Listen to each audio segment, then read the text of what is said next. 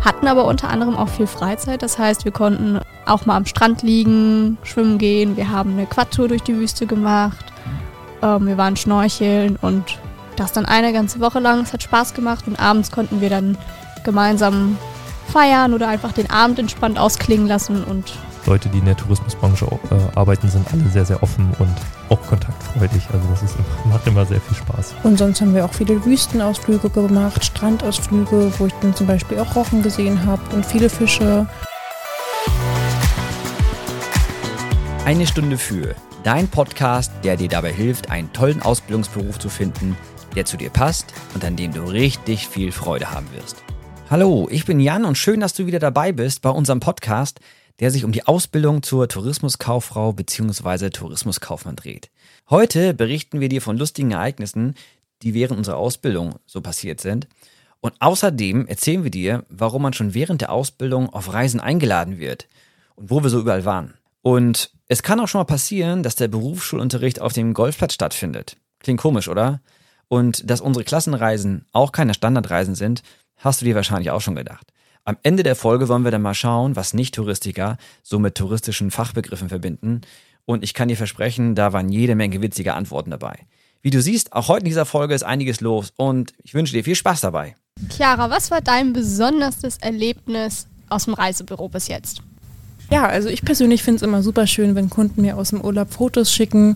Ähm, ja, wenn ich eben deren Reise gebucht habe, dann dazu eine Mail schreiben, was ihm besonders gut gefallen hat, ähm, was sie mir vielleicht für Tipps, was das Hotel angeht, mit auf den Weg geben und ähm, ja, mich einfach bestätigen, dass ich sie gut beraten habe und ihnen die schönste Zeit des Jahres beschert habe.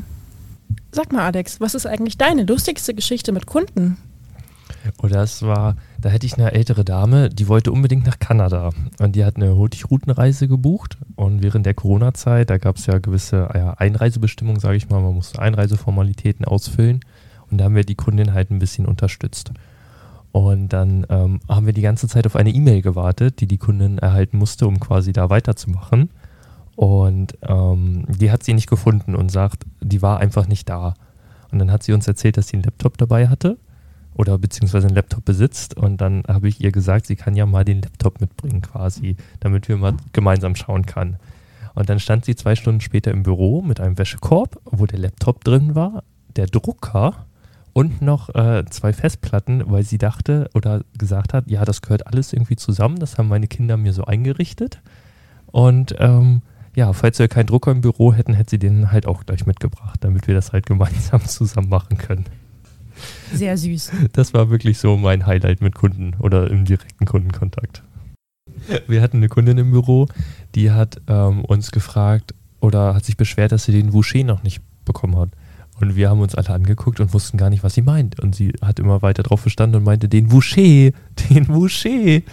Und naja, im Endeffekt haben wir dann herausgefunden, dass sie den Voucher meint, also quasi die Reiseunterlagen. Das war auch noch ganz lustig. Du Alex, sag mal, was hat man denn so für Vorteile, wenn man im Reisebüro arbeitet? Ja, also wir sitzen natürlich direkt an der Quelle. Wir kriegen die Angebote natürlich immer zuerst. Und dann haben wir natürlich auch viel Urlaub und zusätzlich halt noch Infotage dazu also quasi die noch oben auf den Urlaub oben drauf kommen. Das sind meistens um die Woche dreht sich das, je nach Büro, wo man sich halt offiziell weiterbildet quasi in den Urlaubsgebieten. Das heißt, man fährt auch in ein Urlaubsgebiet und schaut sich da einfach Hotels an, lernt die Leute kennen, die Länder, um das halt dementsprechend besser verkaufen zu können. Du hast doch bestimmt auch schon eine Inforeise gemacht. Was ist denn da am besten gewesen? Was hat dich am meisten begeistert? Oh, also ich war bis jetzt tatsächlich auf Mallorca. Da habe ich mir nur Hotels angeguckt. Das war auch ganz interessant, sage ich mal, aber auch sehr viel Input. Dann war ich noch in Ägypten, habe eine Nilkreuzfahrt gemacht. Und auf Madeira war ich einmal ein bisschen die Insel angucken, ein bisschen wandern. Es hat mir alles sehr gut gefallen. Vor allen Dingen, weil das auch Sachen waren, die ich jetzt vielleicht nicht von mir aus direkt als privaten Urlaub gebucht hätte und ähm, man hat halt ganz andere Möglichkeiten. Man trifft sich also mit einer großen Gruppe, sage ich mal, von anderen Touristikern und Touristikerinnen, die man vorher eigentlich noch nie gesehen hat, am Flughafen und fliegt dann einfach los. Aber da muss man jetzt auch keine Angst oder so vorhaben, weil Leute, die in der Tourismusbranche äh, arbeiten, sind alle sehr, sehr offen und auch kontaktfreudig. Also das ist immer, macht immer sehr viel Spaß. Das hört sich doch super an. Ja, das waren so meine Erlebnisse von den Inforeisen. Was habt ihr denn schon gemacht? Caro? Ich war ein paar Mal auf Kreuzfahrtschiffen unterwegs und bin auch einmal nach Ägypten geflogen. Und mein persönliches Highlight jetzt von den Inforeisen her war, glaube ich, tatsächlich Ägypten, wo ich auch mit anderen Auszubildenden aus ganz Deutschland mich am Flughafen getroffen habe. Wir sind einfach losgeflogen, ohne zu wissen, was auf uns zukommt. Wir haben Schulung gemacht, Workshops ähm, gehabt, wir haben uns auch Hotels angeschaut, hatten aber unter anderem auch viel Freizeit. Das heißt, wir konnten auch mal am Strand liegen, schwimmen gehen. Wir haben eine Quadtour durch die Wüste gemacht. Ähm, wir waren schnorcheln und das dann eine ganze Woche lang. Es hat Spaß gemacht und abends konnten wir dann gemeinsam feiern oder einfach den Abend entspannt ausklingen lassen und ja, irgendwann mal sind wir dann alle nach Hause geflogen wieder. Chiara, du warst doch bestimmt auch schon mal unterwegs auf einigen Inforeisen. Was war denn so dein persönliches Highlight bis jetzt? Ja, also ich habe bisher ähm, zwei Inforeisen gemacht, eine letztes Jahr und eine vorletztes Jahr. Die erste war eine Kreuzfahrt mit MSC Cruises auf dem Roten Meer. Ja, also da haben wir uns auch erstmal in Frankfurt getroffen mit ganz vielen anderen Touristikern und Touristikerinnen und sind dann nach Saudi-Arabien geflogen, haben uns dann da vor Ort äh, erstmal das Schiff angeguckt, das war die MSC Bellissima, hatten dann auch vereinzelte Schulungen und ja, dann ging es sieben Tage los, dass wir eine Kreuzfahrt gemacht haben mit verschiedenen Häfen in Saudi-Arabien. Einen Tag waren wir auch in Jordanien, da durfte ich mir Petra angucken, die Ruinenstadt. Und sonst haben wir auch viele Wüstenausflüge gemacht, Strandausflüge, wo ich dann zum Beispiel auch Rochen gesehen habe und viele Fische. Und ähm, ja, das war so die erste Inforeise. Und die zweite Inforeise bisher war auch eine Mini-Kreuzfahrt mit der Colorline von Kiel nach Oslo und zurück.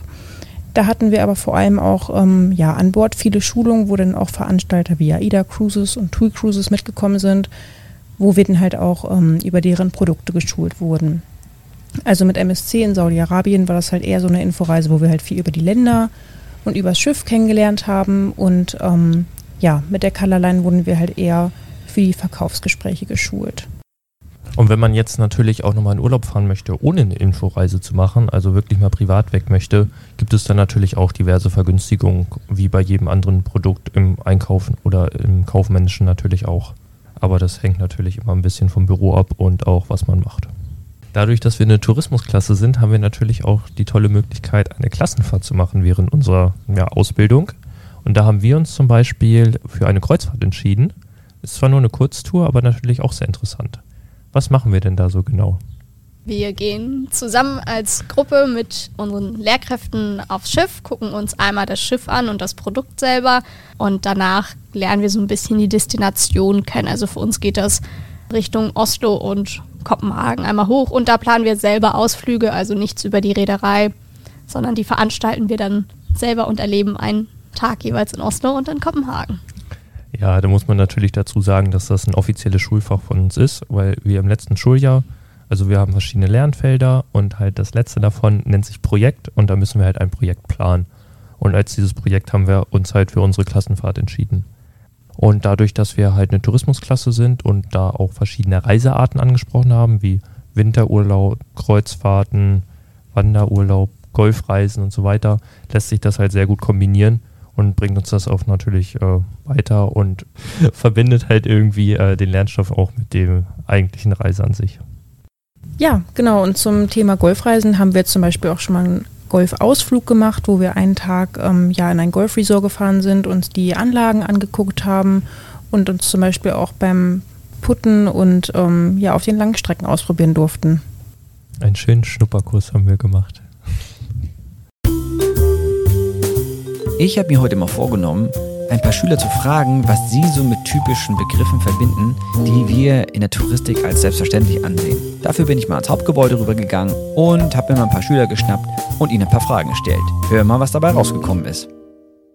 So, ihr Lieben, pass auf, ich habe einfach ein paar Fragen und ihr sollt einfach mal so überlegen, was das sein könnte. Ja, es kann sein, dass ihr sie gar nicht kennt, ist auch okay, aber ihr sollt nur mal so ein bisschen vermuten, was es sein könnte. Okay, ja. Was für eine Person könnte ein Expedient sein? Ich könnte mir vorstellen, dass es ein Wissenschaftler vielleicht ist. Mhm. Also jemand, äh, der etwas erforscht. Mit Expedient verbinde ich irgendwas, irgendjemand, der irgendwie reist, weil von dem englischen Wort hat Expedition, hört sich ähnlich an. Irgendwas mit äh, Erforschen? Ja, mit Forschen irgendwas. Äh, ich habe da zwei Bilder tatsächlich im Kopf. Expedient, zumal ein ähm, schlauer Mensch, mhm. einfach schlau aber auch einer, der ähm, schlau war und dann gefeuert wurde, weil der, keine Ahnung, was Illegales gemacht hat. Mm, Also, also es gibt so eine Internetseite, die heißt Expedia und dann denke ich mal, dass das so viel Wissen beinhaltet, das, was damit vereinbart ist. Professor oder so, der irgendwas erklärt. Bitte? Ein Akademiker irgendwie in meinem Kopf. Auch irgendwas Politisches oder so. Okay. Was könnte passiert sein, wenn dir jemand sagt, am ersten Tag seines Urlaubs hat er eingeschifft? Ähm, hat er gesoffen. Ja, also ich würde auch sagen, dass irgendwas falsch gegangen ist auf jeden Fall. Und äh, der Tag dann einfach eher ein Flop war. Und vielleicht ist, ist man ein bisschen ängstlich, zum Beispiel wie beim Schiff, so diese Wellen so auf und ab. Ja, ich hätte eigentlich noch gesagt, so eingeschifft, wenn man irgendwie so auf Bootsreise ist, dass man seekrank ist und kotzt. Als wäre er an Bord gegangen. Ja, und äh, wir am Hafen angekommen. Okay, das ist schon mal sehr gut. Es gibt so einen Begriff, den habe ich gelesen, der nennt sich Yatta-Code. Was könnte das sein? Irgendwie verbinde ich damit was mit einem Schiff. Vielleicht, ähm, weiß ich auch nicht so ganz. Also irgendwas auf jeden Fall mit einem Schiff und mit dem Meer. Vielleicht keine Ahnung, vielleicht irgendwie Code von einem Tier, was irgendwie Jatta heißt oder so. Ich würde sagen, äh, ja, der Code von einem bestimmten Tier. Ich würde auch sagen, dass es, wenn dann eine Ausscheidung von einem bestimmten Tier ist, das man jetzt nicht kennt. Also, äh, aber son ansonsten Yatta-Code. Ähm, Irgendwas bestimmt an einem Kleidungsstück, was man nicht kennt. Irgendwie so ein Wort. Irgendwas Ekliges. Okay. Was könnte eine Roadshow sein? Ähm, eine Show auf, auf, auf der Road, eine Show auf der Straße oder so. Ich weiß gar nicht. Ja, also ich würde mir auch äh, vorstellen, vielleicht sowas mit Mountainbikes oder Motorrädern, Autos, wo dann die Leute die ihre, also Autos und so präsentieren. Vielleicht irgendeine so eine Show, wo man mit irgendwas fährt. So eine Autoshow, eine Treckershow. Äh, es gibt ja auch zum Beispiel, wie nennt man diese, wo Menschen im Auto interviewt werden und immer so ne, Lieder singen und so. Vielleicht sowas in die Richtung, Ja, einfach ein anderes ja. Wort dafür. Okay, danke schön. Letzte Frage. Habt ihr eine Idee, was ein Travel Agent sein könnte? Also ich verstehe unter Travel Agent, dass es äh, eine Person ist, die in die verschiedenen, also die ganz viel reist und dann da die ganzen Erfahrungen sammelt und die dann zusammenfasst und daraus weiter, also diese weitergibt und Empfehlungen schreibt. Ich hätte jetzt gedacht, dass Travel Agent eher so ein, so ein Advisor ist, was halt Urlaube angeht, dass man, ähm, dass sie dann sich damit auskennen und mit den Preisen, Preisen vergleichen und so weiter. Ein Travel Agent, also ist auch irgendwie schon Englisch, also so ein reisender Agent im Sinne von, ich glaube, der arbeitet für ein Unternehmen und reist dann immer hin und her für Geschäftssachen, denke ich mal sowas.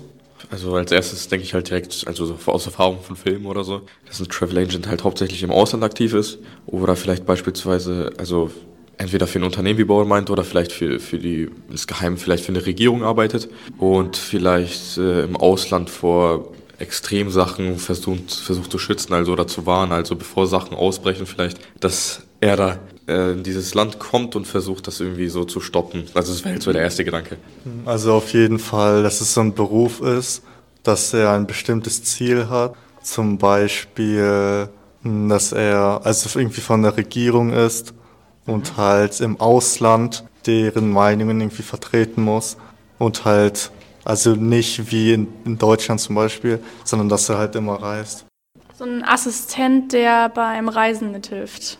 Ja, sowas. Oder ähm, was wir jetzt Ausbildung gemacht haben, ähm, tourismusmäßig, so dass er die Reise bucht.